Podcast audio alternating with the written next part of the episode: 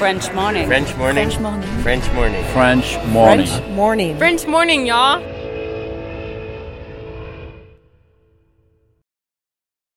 Cet épisode a reçu le soutien de la CFE. La CFE, vous connaissez? C'est la Caisse des Français de l'étranger et il s'agit d'une caisse de sécurité sociale créée en 78 pour les Français résidant hors de France. Maladie, maternité, accident du travail ou encore retraite. La CFE permet aux Français de l'étranger de continuer de bénéficier de la même protection sociale qu'en France, à l'étranger. Pour en profiter, il vous suffit d'adhérer à la CFE, peu importe votre situation, peu importe le pays dans lequel vous vivez ou dans lequel vous vous rendez, et bien entendu, peu importe la pathologie ou les circonstances, catastrophes naturelles, faits de guerre, etc. Grâce à la CFE, vous pouvez vous détendre. La Caisse des Français de l'étranger assure la continuité avec le système français de sécurité sociale lors de votre départ de France, mais aussi lors de votre retour d'expatriation, ou encore grâce à la prise en charge des frais de santé pendant vos prochaines vacances en France. Pour en savoir plus, direction cfe.fr. Je suis tellement euh, contente, tu vois, de m'être fait ce cadeau parce que c'est vrai que j'aurais pu changer d'avis, j'aurais pu me dire oh je viens de rencontrer ce mec, allez, euh, tant pis, euh, New York attendra. J'ai senti qu'il fallait que je le vive quoi et, et mon Dieu comme j'ai bien fait, vraiment, ouais, non c'était c'était trop bien.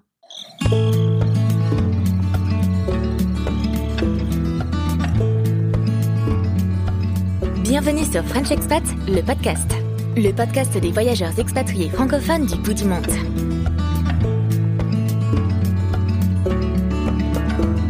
Salut et bienvenue dans French Expat, le podcast saison 2. Moi c'est Anne Fleur et comme tous les lundis, je suis contente de vous amener avec moi en voyage. Aujourd'hui, figurez-vous que nous prenons la direction de Paris. Eh ouais, on part à la rencontre d'une rêveuse créative pour qui rien n'a jamais été impossible et dont les rêves l'ont amené à prendre pas mal de risques pour le plus grand plaisir de nos oreilles. Et ouais, mon invitée est podcasteuse professionnelle. Et elle revient avec nous sur ce qui l'a poussée à partir découvrir la vie new-yorkaise pendant un peu plus d'un an et nous fait découvrir cette aventure incroyable avec boulot de jour, boulot de nuit, beaucoup d'amis et son chéri rencontré quelques mois à peine avant de partir. Un vrai roman de Marc Lévy, je vous préviens. Finalement, les liens fraternels et familiaux ont été les plus forts et ont poussé Clémentine à rentrer en France auprès de sa tribu. Mais elle l'avoue elle-même, New York et elle, le dossier n'est pas complètement clos. Vous l'aurez compris, mon invité n'est autre que la douce Clémentine Gallet, créatrice du podcast Bliss Stories. J'ai passé un merveilleux moment avec Clémentine et je suis très heureuse de vous livrer notre conversation. Belle écoute. Bienvenue dans French Expat le podcast. Comment vas-tu ce matin? Bonjour Anne-Fleur, écoute, ça va bien euh, Chez moi, il est une heure à peu près normale, contrairement à toi. Donc, euh, tout va bien, je te remercie. J'ose le faire, Clémentine. On va la faire à la blisse. Quel est ton nom, ton prénom, ton âge et de qui es-tu la maman? Alors, je suis, je m'appelle Clémentine Gallet, j'ai 42 ans et je suis la maman de Pablo qui a 9 ans et Mhm. Thelma qui a 7 ans. D'accord. Voilà. Et la compagne de Julien qui a également 42 ans. Et alors, qu'est-ce que tu fais de beau dans la vie? Eh bien, je fais quelque chose de très beau, justement. Je suis podcasteuse. J'interviewe des femmes euh, qui, qui me racontent leur grossesse et leur accouchement euh, sans filtre. Euh, voilà, donc je, je donne la parole à ces femmes qui me racontent leur trajectoire de mère dans un but de transmettre et de libérer la parole. Voilà, et que les informations circulent entre femmes. Et tu fais ça Voilà. d'ailleurs très très bien, avec beaucoup de douceur et de bienveillance. Je te remercie. Ton podcast s'appelle Bliss, pour ceux qui n'avaient pas encore fait Tout le fait. rapprochement, Bliss Stories.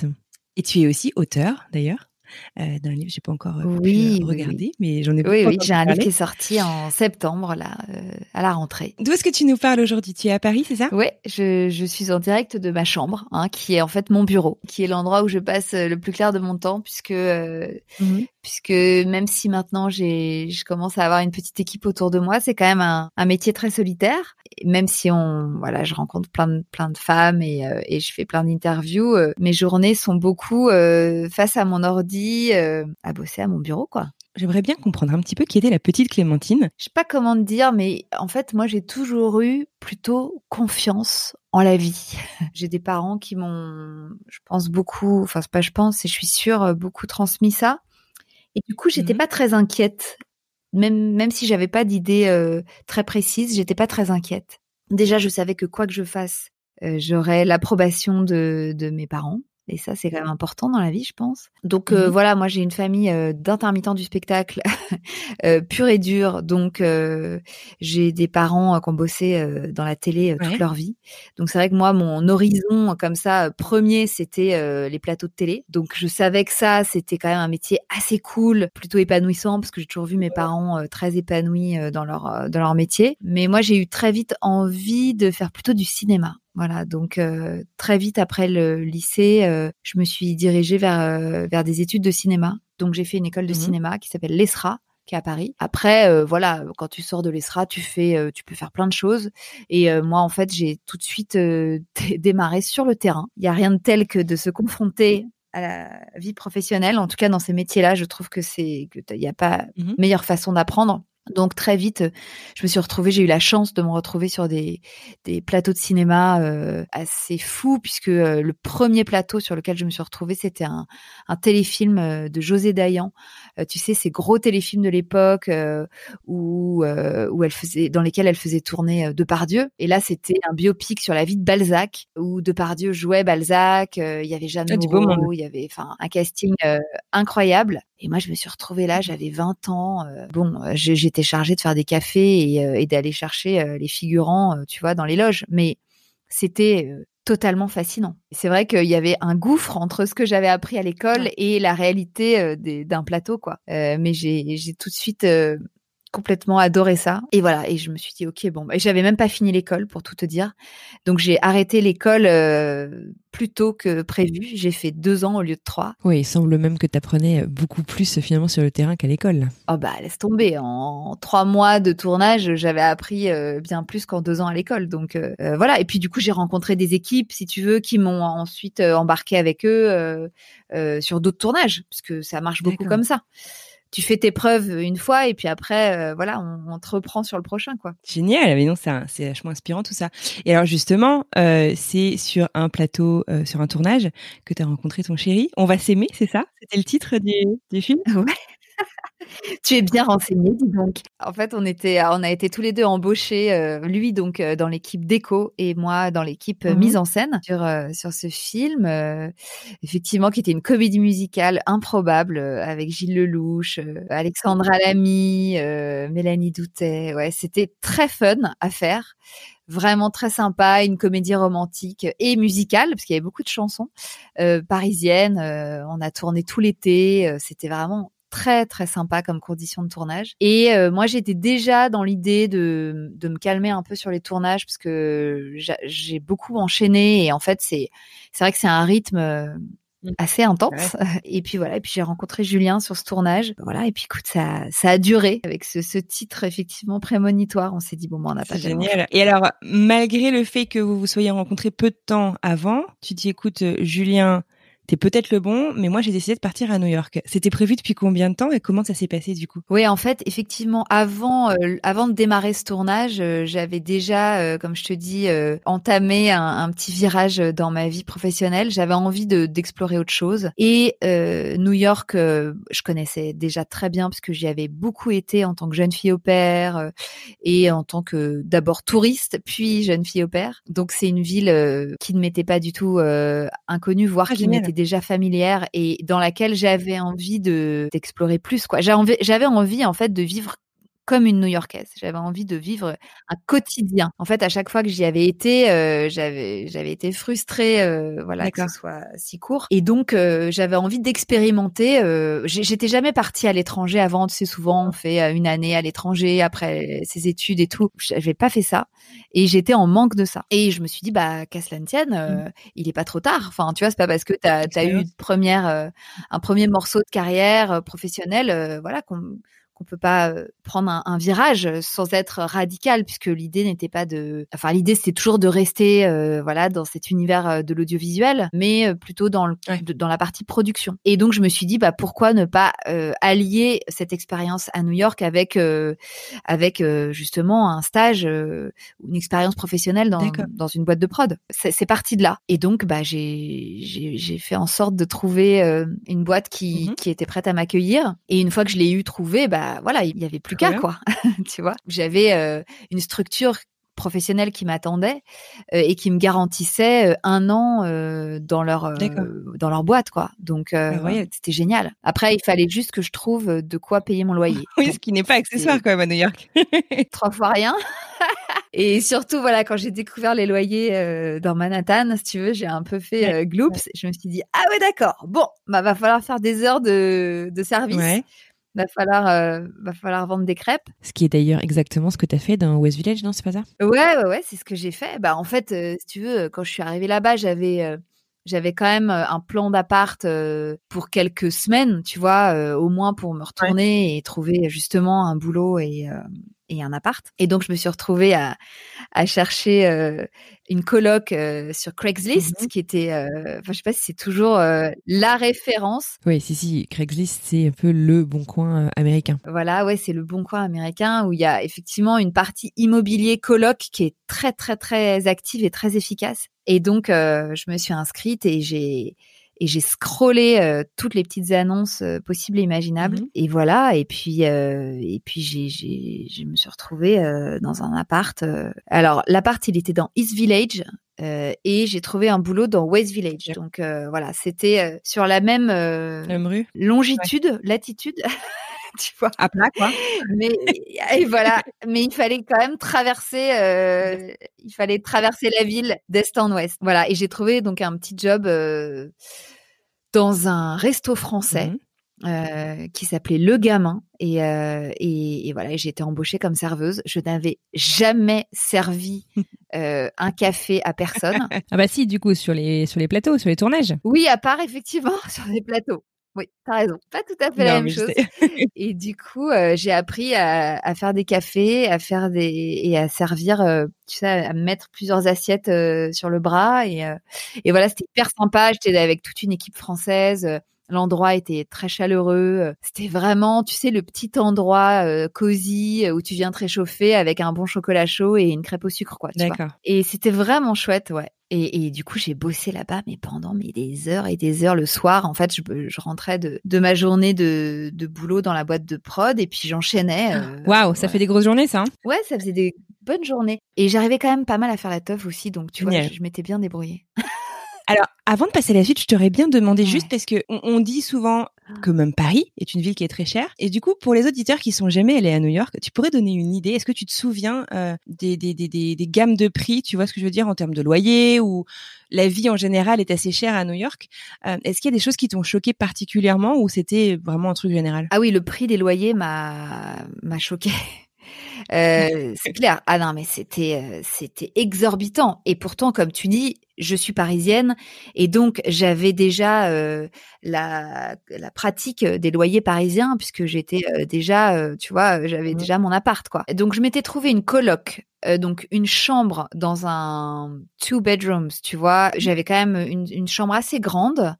Euh, je crois que je payais euh, peut-être 2000 euh, dollars par mois. Donc 2000 dollars par mois, tu vois, quand t'es stagiaire et ça paraît, ah bah, ça paraît tout dingue, mon salaire y passait. Ah bah oui, parce que c'était ma, seule source de revenus. Donc ça, c'était le premier appart que j'ai eu. J'étais en coloc avec deux nanas en couple et c'était hyper sympa. Elles, elles étaient jamais là d'ailleurs, donc j'avais beaucoup l'appart pour moi toute seule jusqu'au jour où euh, j'ai découvert euh, qu'il était habité également par un rat. Donc ça, c'était quand même un peu moins sympa.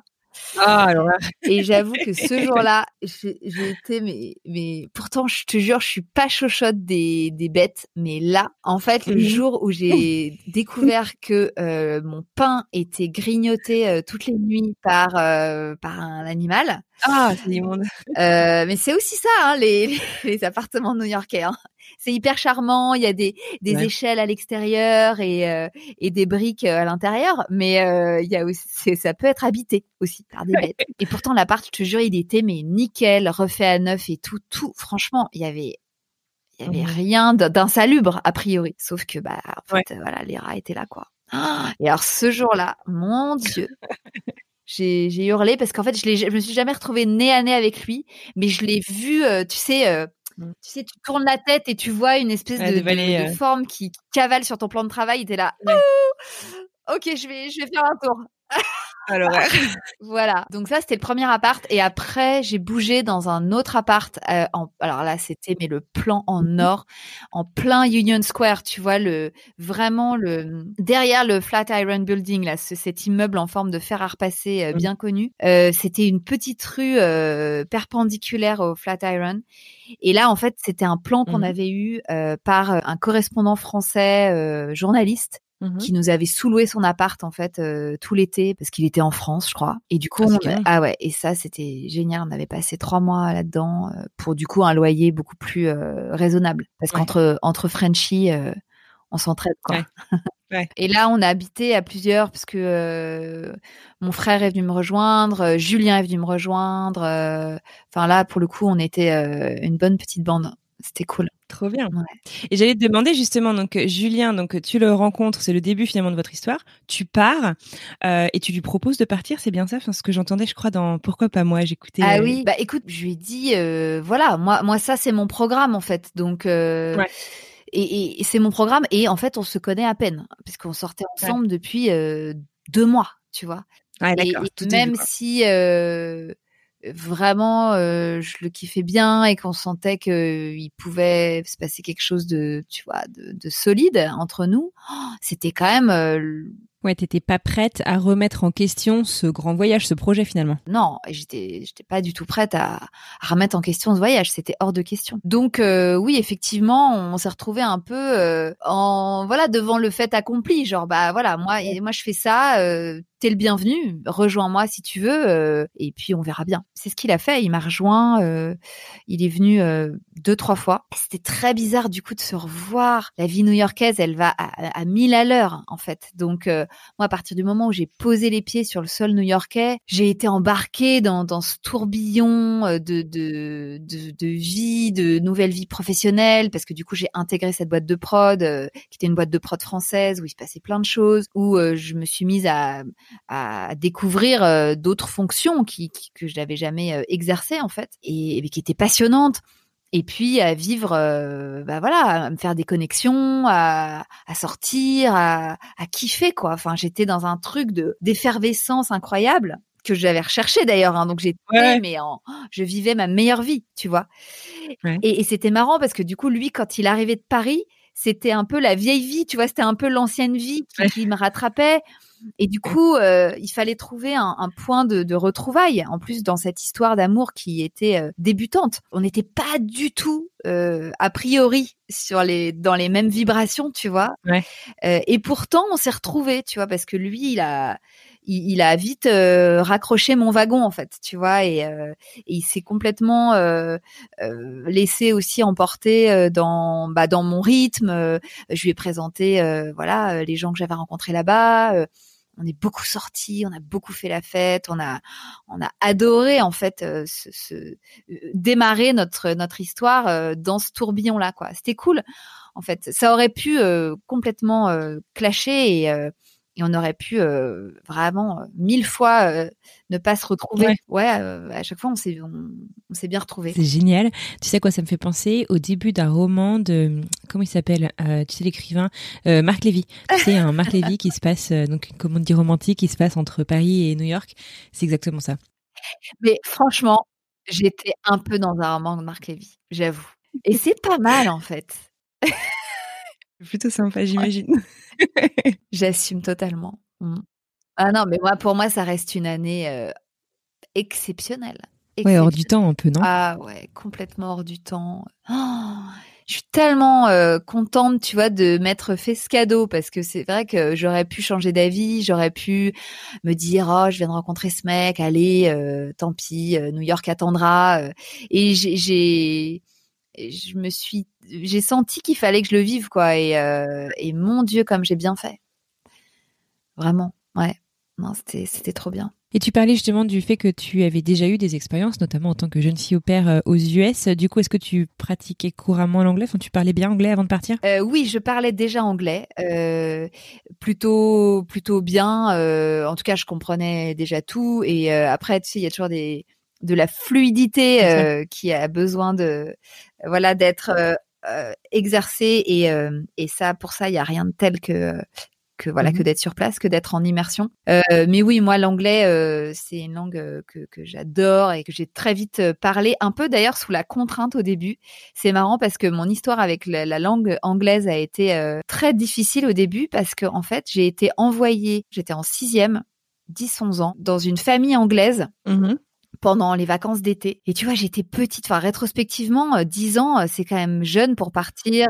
et j'ai été envoyée dans cette famille anglaise dans le but de voilà de faire un voyage euh, immersif. Donc très cool dans l'idée tu vois. Et moi je trouvais ça chouette. Sauf que cette famille vraiment ne parlait pas un mot de français. Oh, mais pas un mot. Et moi j'en ai j'avais euh, un an de collège tu vois de sixième derrière moi. Ah oui non mais je, je me remets un petit peu euh, à ta place en sixième effectivement c'est chaud. Donc autant te dire que mon niveau était quand même très très limité. Et je me suis retrouvée dans cette famille à devoir mais me démerder mais vraiment euh, comme je pouvais. Et euh, honnêtement euh, ça a été hyper dur. Je pleurais tous les soirs. Je voulais voir ma maman. Je voulais oh. retourner en France j'avais le homesick tu vois vraiment le, le mal du pays mais en puissance. Et malgré tout, en fait, euh, maintenant avec le recul, je peux te dire que c'est pendant ce voyage que j'ai eu euh, toutes mes bases euh, d'anglais en fait, et que après j'ai plus jamais eu à bosser mon anglais. Ah, c'est dingue. Et voilà, bah, parce que parce que j'étais bien, j'ai bien été obligée de voilà d'apprendre quoi pour communiquer. Et puis, et puis beaucoup de séries et de films en anglais, sans les sous-titres, ou avec les sous-titres, mais en anglais. Et, et puis après, beaucoup de voyages aux États-Unis, justement. voilà, c'est vrai que c'est une langue que j'aime beaucoup. Donc oui, je parlais anglais. Après, il a fallu que je me fasse au vocabulaire justement professionnel, mmh à la fois dans le milieu de la prod et le milieu de la restauration, puisque je cumulais ces deux, ces deux univers professionnels. Voilà, mais c'était euh, c'était c'était trop bien. génial. Et d'ailleurs, quand tu étais petite, du coup, j'ai l'impression que tu as du coup beaucoup voyagé. C'était euh, comme tu me parles d'Angleterre, des États-Unis à plusieurs reprises. Tu as cultivé cette envie de partir à l'étranger quand tu serais entre guillemets plus grande? Ou c'est un projet qui s'est développé euh, quand tu étais en école de cinéma ou quand tu as commencé tes premières expériences? J'ai toujours, euh, effectivement, je faisais des petits voyages, euh, tu sais, euh, scolaires l'été. Tu vois, mes parents m'envoyaient en voyage immersif justement dans des familles et tout. Donc ça, je l'ai fait plusieurs fois. Mmh J'ai fait une année fantastique dans un collège anglais, un peu à la Harry Potter, tu vois, qui accueille des des, des, enfants, des ados en fait du monde entier et tu fais stage d'anglais. C'est génial et, puis activités euh, sportives ou, euh, ou théâtre ou machin. Donc ça, c'est vrai que c'était des formules que j'adorais et que j'ai fait plusieurs fois, mais pas du tout dans le monde entier. Je faisais l'Angleterre, mmh point. Tu vois, j'étais vraiment euh, bon. Donc non, j'ai pas du tout beaucoup voyagé, mais j'ai fait un peu l'Angleterre et après, quand j'étais jeune adulte, et que je pouvais, j'ai pu me, me, payer des voyages euh, aux États-Unis, euh, ouais, très vite, euh, très vite New York. Mais j'étais focalisée sur New York. Je sais pas pourquoi. J'étais complètement obsédée. Il y avait que ça qui m'intéressait. Donc voilà. Écoute, à chaque fois que je devais partir quelque part, c'était New York.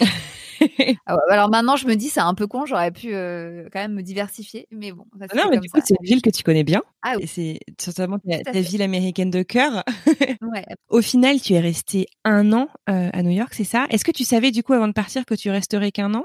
Ou j'ai cru comprendre que, je pense qu'on a ça en commun, sauf qu'on l'a pas vécu de la même manière, mais que tu étais assez fusionnel avec ta famille. Toi aussi, tu es issu d'une grande fratrie d'ailleurs, non? Vous êtes quatre enfants? Oui, oui, exactement. On est quatre et on est tous parisiens. Mmh et donc, on vit beaucoup tous ensemble. Euh, euh, voilà, au-delà d'avoir euh, grandi ensemble, on, voilà, quand on a quitté le nid, ensuite, on a toujours continué d'être beaucoup ensemble avec mes frères et sœurs et, mes, et nos parents. Mmh donc, c'est vrai qu'il y a un attachement et un une culture voilà du lien familial qui est très très très forte, très ancrée chez moi. Donc c'est c'est peut-être aussi pour ça que je suis jamais partie très loin euh, ni très longtemps parce que euh, voilà le, le foyer me, me manque très vite. Mais pour répondre à ta question, quand je suis partie à New York, dans l'idée, effectivement, je m'étais dit un an euh, tout simplement parce que j'avais pas de visa, donc il fallait que je fasse des allers-retours. Tu vois, je faisais des allers-retours. Donc en fait, je revenais tous les trois mois. Tu vois. Donc c'était une année assez hachée, mais tu vois, je rentrais, je repartais tout de suite. Tu vois.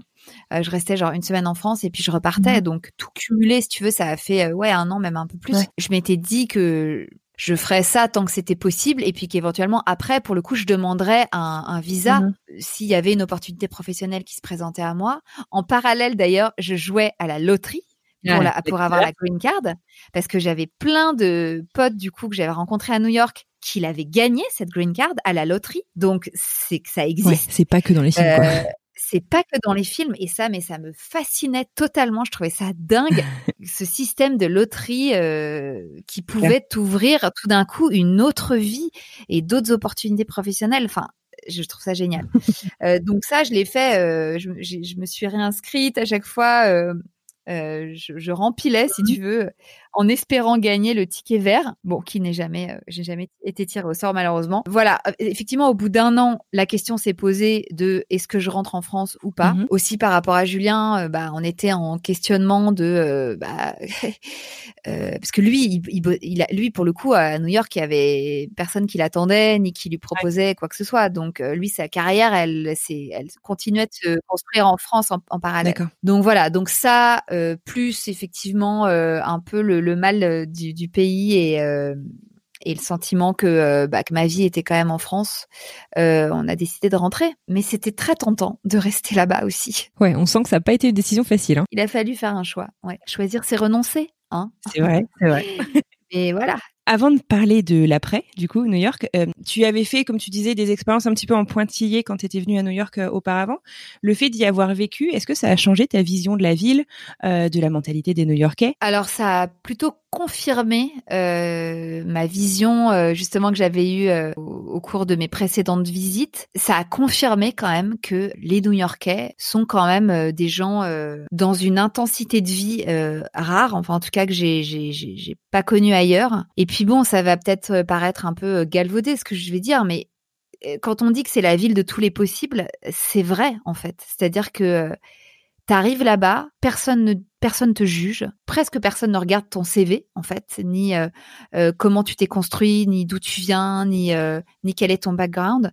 En fait, les gens regardent qui tu es à l'instant présent où tu te présentes devant eux en fait. C'est ça qui m'a frappé à ce moment-là, parce que euh, évidemment, je suis rentrée là pour le coup dans une vie professionnelle où le jugement et euh, le côté, bah, je regarde ce que tu as fait avant, évidemment, est, plus présent. Et j'ai trouvé ça fou, en fait, à quel point les gens te font confiance à partir du moment où tu as l'énergie d'aller vers eux et où tu arrives avec quelque chose euh, à proposer ou, enfin, que ce soit juste de la disponibilité. Ou, ou, des idées ou d'autres choses plus grandes, mmh peu importe ils prennent ce que tu as à leur donner et ils en font quelque chose. Ils te permettent de, le transformer, toi, cette envie et cette énergie. Et ça, c'est unique. Euh, j'ai jamais retrouvé ça nulle part ailleurs. Et j'ai trouvé ça euh, mais merveilleux, quoi, d'arriver là. Moi, j'étais vraiment la petite Frenchie euh, qui débarquait euh, pour exercer. oui, bah, j'avais quelques cordes à mon arc, mais assez peu, tu vois. Mais j'avais de l'énergie, j'avais j'avais le sourire, j'avais l'envie et l'envie et la curiosité de, de, rencontrer plein de gens et de faire plein de choses. Ok, et eux ils prennent ça et ils te permettent de le euh, de l'exploiter quoi. C'est magique. Donc euh, bah en fait c'est nos limites. Ouais. Quand t'as l'énergie, c'est nos limites. Tu te dis ah ok donc ça en fait ça ça c'est possible. Ça vous me laissez le faire. Ah ok bon et alors ça du coup la porte d'après euh, si je la pousse elle est elle s'ouvre aussi? Mm. Ah ouais ouais ok elle s'ouvre. D'accord. C'est incroyable en fait d'avoir la possibilité de se rendre compte de ça. Ça te fait, ça te fait, je trouve, te solidifier dans tes capacités. Te, euh, si tu avais des doutes sur euh, est-ce que je suis capable de faire ça ou est-ce que euh, ce truc-là, c'est c'est ce vers quoi j'ai vraiment envie d'aller. Mais en fait, tu peux tester là-bas. Mmh tu peux tout tester et personne va jamais te faire chier, personne va jamais te dire ah mais attends ça parce que si tu si tu t'embarques là-dedans, fais gaffe parce que ça veut dire que tu pourras pas revenir en arrière. Non, vas-y, essaye et, et tout le monde prendra cette bonne énergie. Et ça, c'est extraordinaire. Les seules limites sont un peu celles que tu te fixes toi, en fait. Il n'y en a pas vraiment de manière euh, structurelle. Exactement. Bien sûr, bien sûr. C'est pour ça que je te dis, si j'avais voulu rester, j'aurais pu rester. J'aurais pu encore faire plein de, plein de trucs. Voilà, c'est pour ça que c'est difficile de laisser aussi un endroit comme ça euh, derrière Bien Sûr. À quoi est-ce que tu penses que ta vie ressemblerait justement si tu étais restée? Ah Tu sais, j'y pense souvent. C'est vrai? Euh, ouais, bah ouais, parce que euh, c'est, ça a été une croisée des chemins dans, mmh dans ma vie. Il y en a pas beaucoup des grosses croisées des chemins comme ça, je pense. Enfin, en tout cas, dans la mienne, il y en a pas eu beaucoup. Et choisir entre un territoire et un autre, c'en est une. Donc, ouais, j'y pense souvent.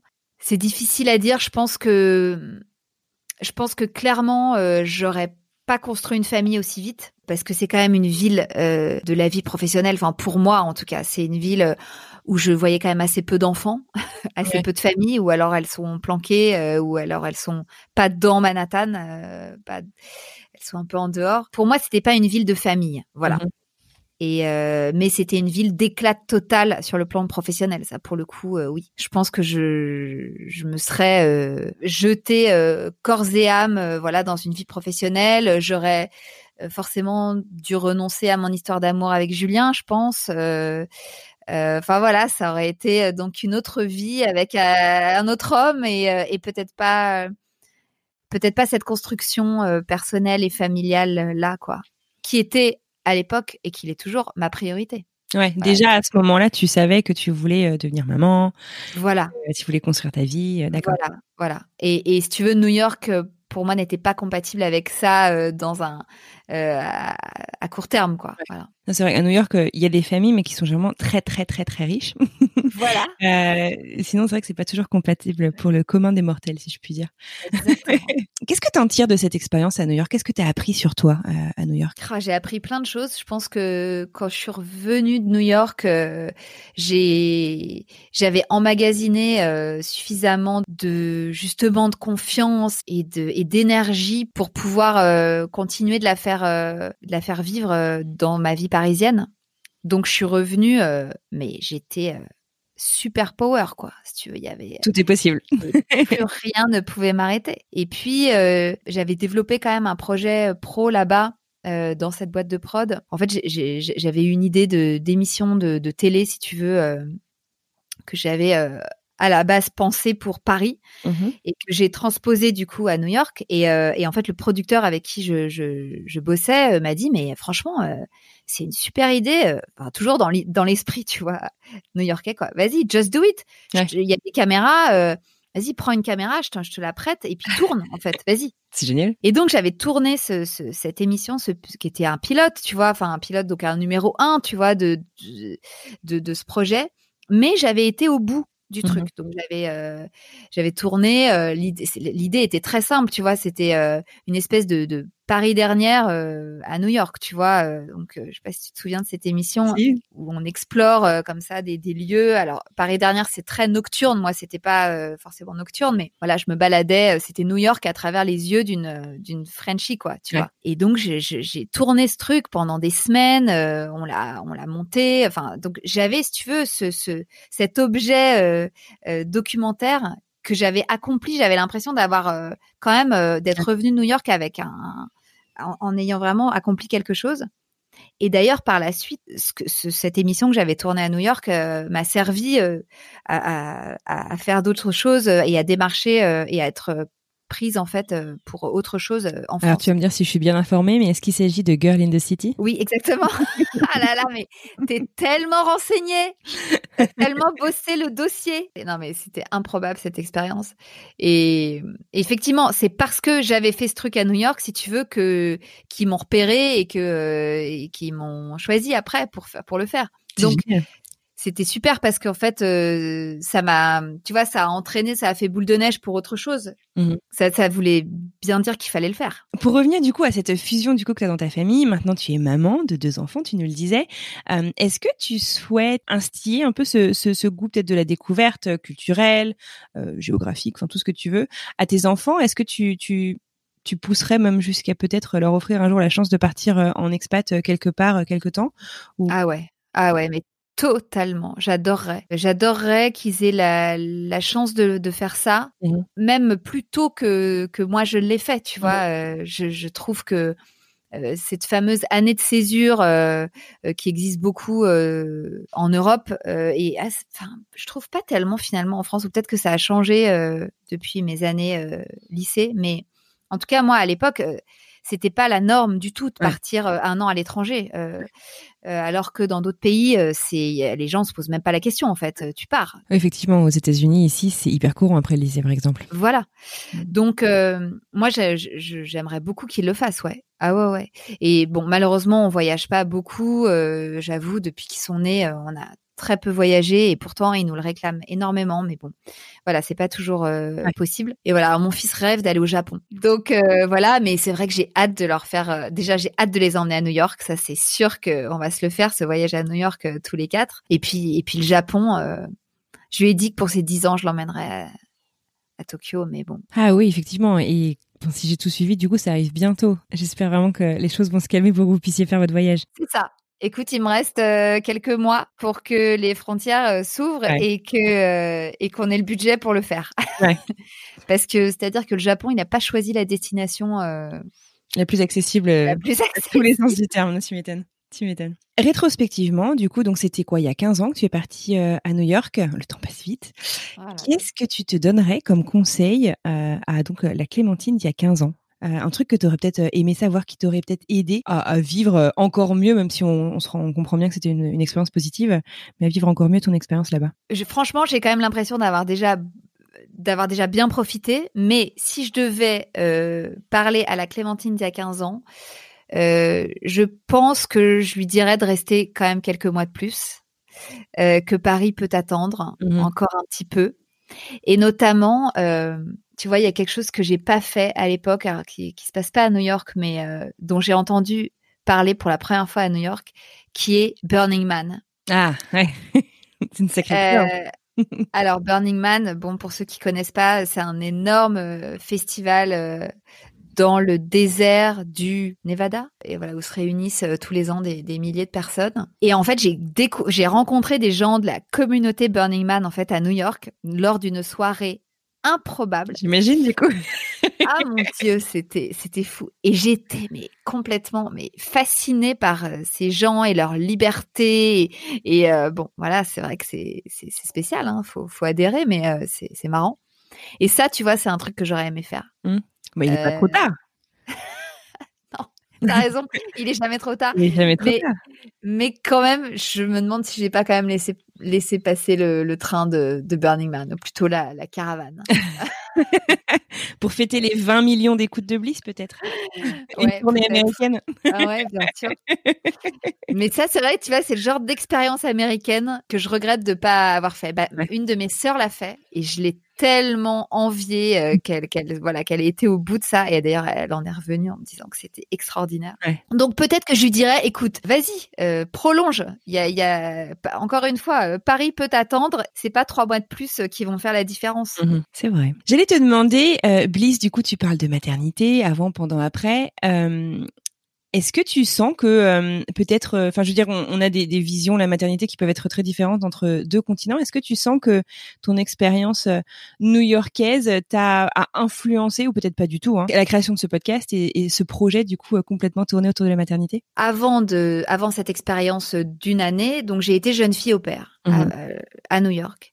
Et donc j'ai vu ce que c'était que de vivre euh, à New York avec des enfants, mmh, avec des parents euh, qui bossaient du matin au soir, euh, des enfants du coup beaucoup livrés soit à eux-mêmes, soit à leur babysitter qui était en l'occurrence moi. Et ça, vraiment pour moi, c'était ce que je ne voulais pas.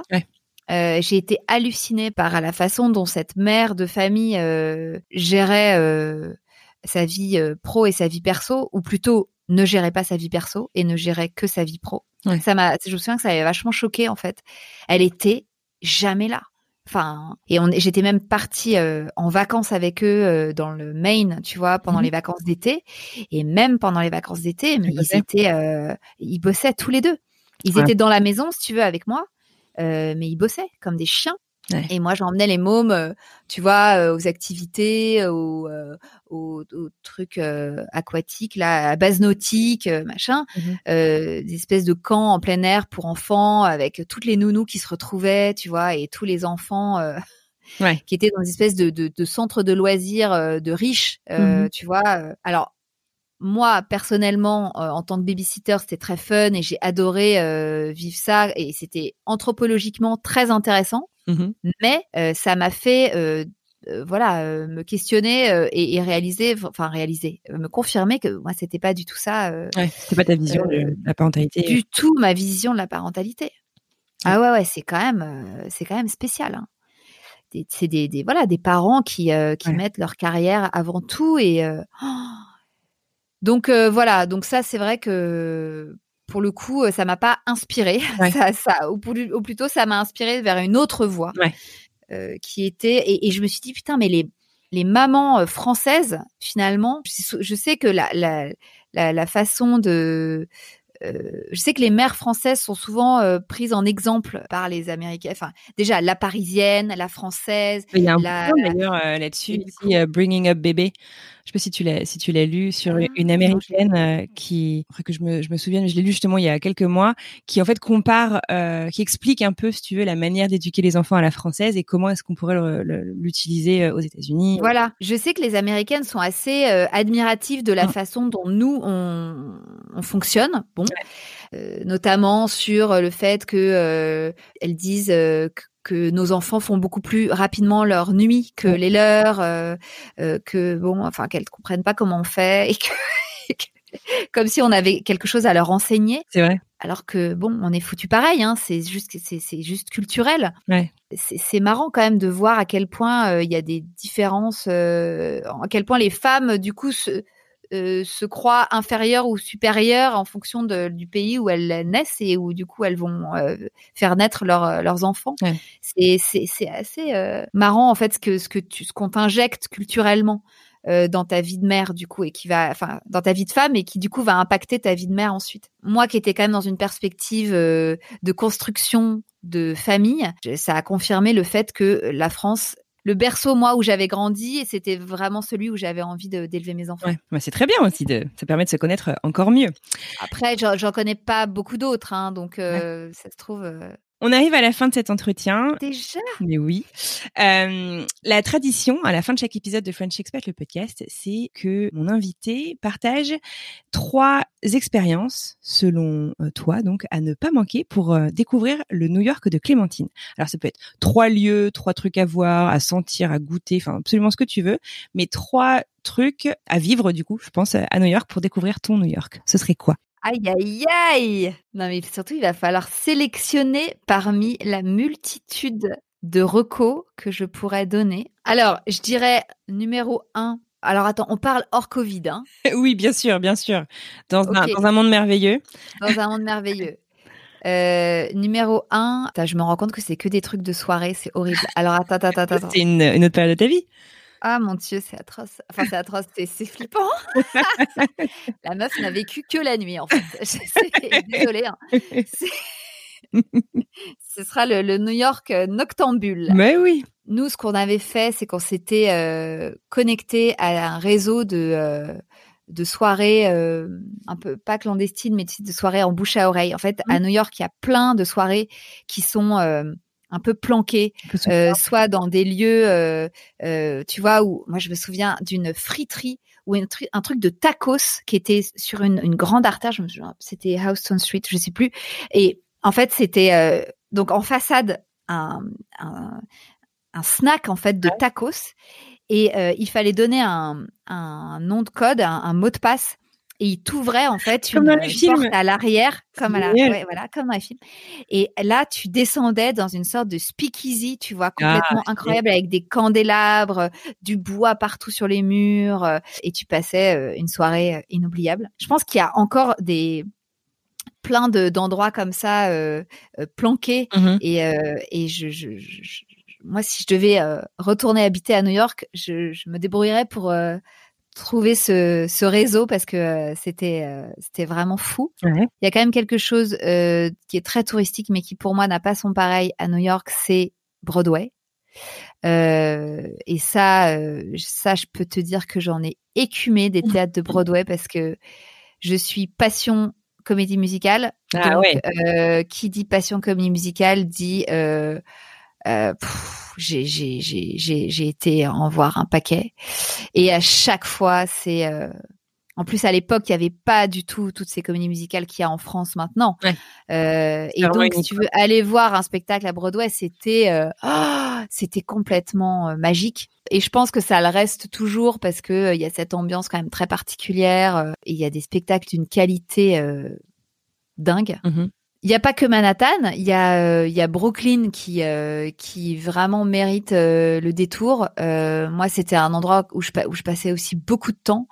donc à l'époque, c'était le quartier, le, premier quartier là sur la ligne L. Je connais très mal Brooklyn. Amnésie. Amnésie. bon, je vais dire Brooklyn, tant pis. Mais non, mais Brooklyn, c'est tellement vaste. Bon, bref, c'est pas grave. Oui, je pense que je pense aussi que quand on est euh, beaucoup dans Manhattan, c'est c'est bien, mais c'est bien aussi d'en sortir. Euh, et c'est bien d'aller explorer euh, ce qu'il y a, voilà, au bout d'une ligne de métro, par exemple. Moi, je faisais souvent ça. on fonctionne beaucoup avec le métro et les bus à, New York, ou ou avec la marche à pied, hein, qui qui fonctionne très bien aussi. Mais c'est vrai que moi, ça ça me faisait marrer d'aller explorer, tu vois, des lignes de métro, d'aller tout au bout et puis de revenir. Euh, et ça te permet de te retrouver dans des quartiers euh, euh, complètement différents les uns des autres où tu vraiment tu voyages au sein même d'une même ligne de métro. et notamment, je me souviens d'explorations dans Brooklyn complètement fascinantes où tu te retrouves. je me souviens, je m'étais retrouvée dans le quartier. tu sais, des, des juifs orthodoxes où ils sont tous vraiment tous habillés euh, de manière très traditionnelle avec euh, les papillotes, euh, les chapeaux. Mais en fait, les rues sont remplies de cette population-là tout d'un coup. Et tu tu sais pas comment tu vois le bloc d'avant c'était pas du tout ça et puis le bloc d'après tu as l'impression d'être vraiment ailleurs quoi euh, donc euh, moi j'avais beaucoup beaucoup exploré Brooklyn aussi aussi bien euh, toutes les petites boutiques de fripe les les boutiques de de déco de brocante je sais pas s'il en reste qui sont préservés et qui sont encore pas trop touristiques mais en tout cas mmh moi c'était vraiment des quartiers que que, que j'écumais. Et puis il y a aussi toute la scène un peu de concert euh, rock, mais ça c'est grâce à mon mec que je l'ai découverte beaucoup, euh, puisque lui euh, c'est un dingue de concert et et on a beaucoup beaucoup fait aussi tous les petits mmh bars concerts de dans East Village à l'époque. je sais pas si c'est toujours le cas et si il y en a toujours autant, mais en tout cas c'est des ambiances incroyables en fait où tu sais pas, tu book, tu prends même pas un ticket si tu veux, tu tu vas dans l'endroit et puis tu découvres un groupe et et tu passes une trop bien, trop bonne soirée. Voilà, écoute, euh, je te dis, c'est très noctambule, hein, mais. Euh Trop bien, écoute, c'est vachement sympa. En tout cas, ça fait du bien de se projeter euh, dans une période un peu future. Ah oui, aussi, aussi, aussi, ne ah ah. jamais oublier à New York les rooftops. C'est-à-dire que dès que vous rentrez dans un hôtel, dans un même un building n'importe quoi où vous sentez qu'il y a une possibilité de rooftop, faut vraiment penser à aller au fond, prendre l'ascenseur, et appuyer sur le dernier étage parce que euh, il y a beaucoup quand même de rooftop euh, connus ou inconnus et qui valent vraiment le détour. Ah, c'est une bonne conseil. D'ailleurs, si tu n'étais pas loin du, du Flatiron Building, tu devais pas être loin du. C'est quoi C'est le 230 là sur la 5e avenue, euh, qui est une superbe vue sur l'Empire State. Non, ça n'a pas l'air de te dire grand-chose. Je te vois ouvrir Le 230, c'est quoi C'est un resto? C'est un rooftop qui fait aussi resto, je crois, mais c'est un bar sinon. Écoute, euh, euh, là comme ça, ça me dit rien, mais peut-être que c'était pas ouvert à l'époque. C'est possible. Écoute, euh, Clémentine, je te dis un immense merci d'avoir passé cette petite heure avec moi. C'était super cool bah, de t'entendre un peu de l'autre côté du micro aussi. je te souhaite une excellente continuation. Et puis, je te dis à très bientôt. Merci. Écoute, j'ai adoré me replonger dans dans cette dans ces années new-yorkaises avec toi. Franchement, c'est c'est trop chouette ce petit retour en arrière et, euh, et du coup ça m'a donné euh, envie d'y retourner tu vois ah ah. encore plus donc euh, je pense que dès que dès que possible je vais reprendre des billets. Trop bien. Et écoute tu me raconteras. Merci beaucoup. À bientôt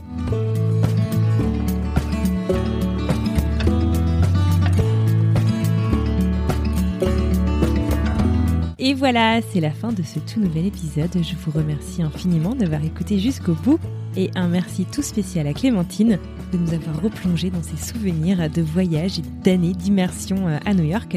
J'espère que ça vous a plu. Si vous êtes encore là, il y a de grandes chances que vous ayez envie de soutenir le podcast et je vous en remercie du fond du cœur.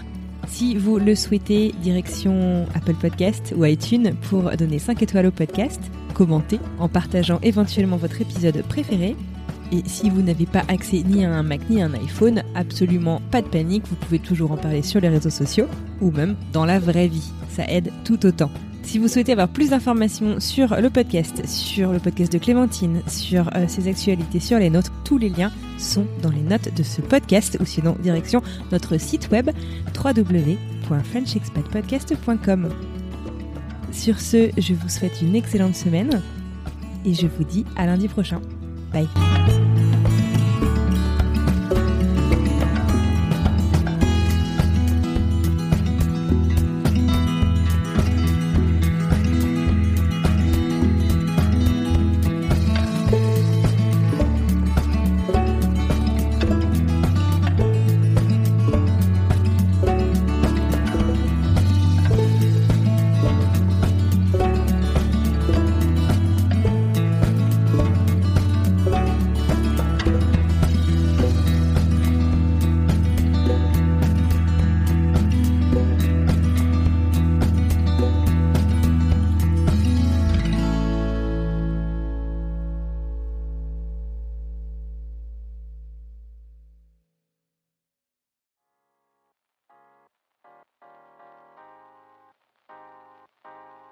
Venez d'écouter un podcast réalisé par moi-même, Anne-Fleur Andrely, mixé et habillé par Alice Krief et produit par French Morning.